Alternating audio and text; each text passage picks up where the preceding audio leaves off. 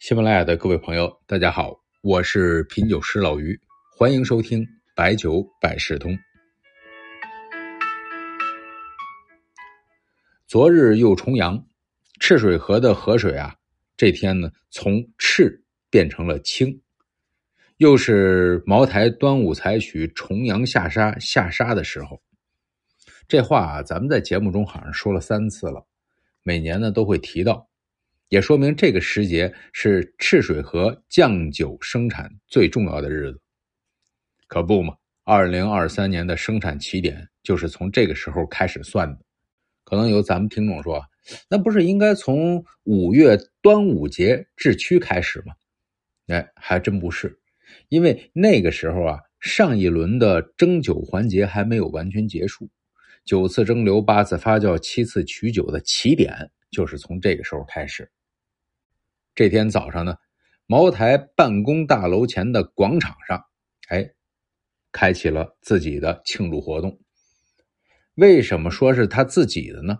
因为与此同时啊，茅台镇一九一五广场也同时开启了这个祭水的活动。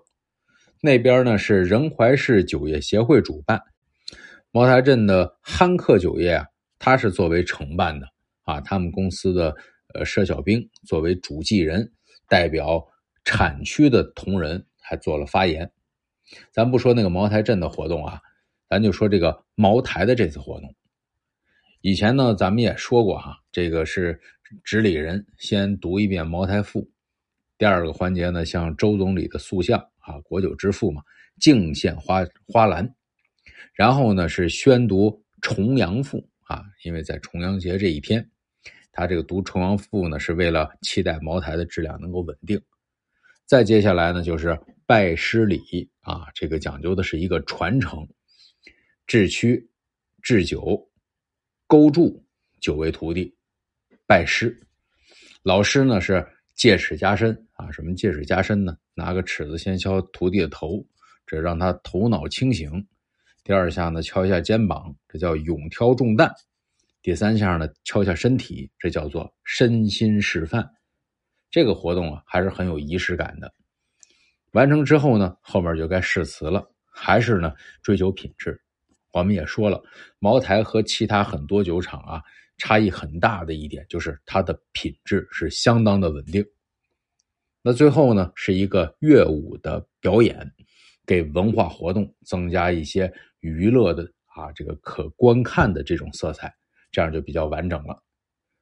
那这活动说完了，这次活动呢有个比较奇怪的地方，奇怪在哪儿呢？就是在这次的官方的报道中啊，竟然没有出现茅台高层的照片和相关的报道。这和以前不一样，以前的时候董事长讲话、总经理讲话、总工，然后呢带着拜，这这有很多的流程。哎，今年呢这些你没看到。茅台一年啊有三个重要的活动，就是重阳祭水、清明感恩、端午祭麦。竟然这次就真的没有人出席啊，或者说是没报出来，给别人很多人一些想象。之前呢还有朋友提到说，茅台董事长丁行军这个年龄应该不只是这个位置，不远的时间必有调动啊。这作为空降的领导啊，这个不无可能啊。而且呢，确实这一年多呢，看到了一些成绩，但是他这次呢，没有出来讲他的美学，应该原因也比较简单，到京城开会来了。之前呢，也有媒体报道，参加二十大的酒业高管有五位：丁雄军，还有汾酒的袁清茂，中粮的吕军，华润的王祥明，盐伯村的于留芬。应该说啊，实际是三位，中粮和华润酒业占比其实不大的。